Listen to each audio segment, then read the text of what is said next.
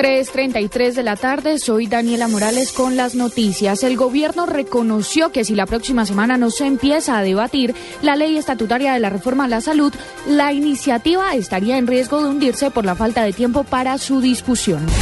Y sobre este mismo tema, el presidente de la Asociación Colombiana de Empresas de Medicina Integral, ASEMI, Jaime Arias, señaló que la reforma estatutaria es una ley recortada. El representante de las EPS no ve que la discusión tenga sentido, puesto que no garantiza el derecho a la salud de los colombianos.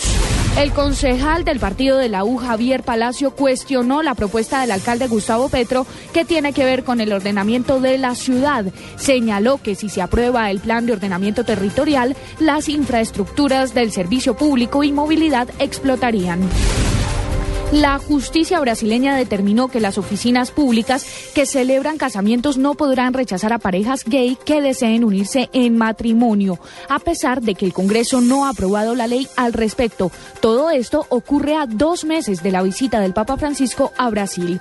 3.34 de la tarde continúen en Blog Deportivo.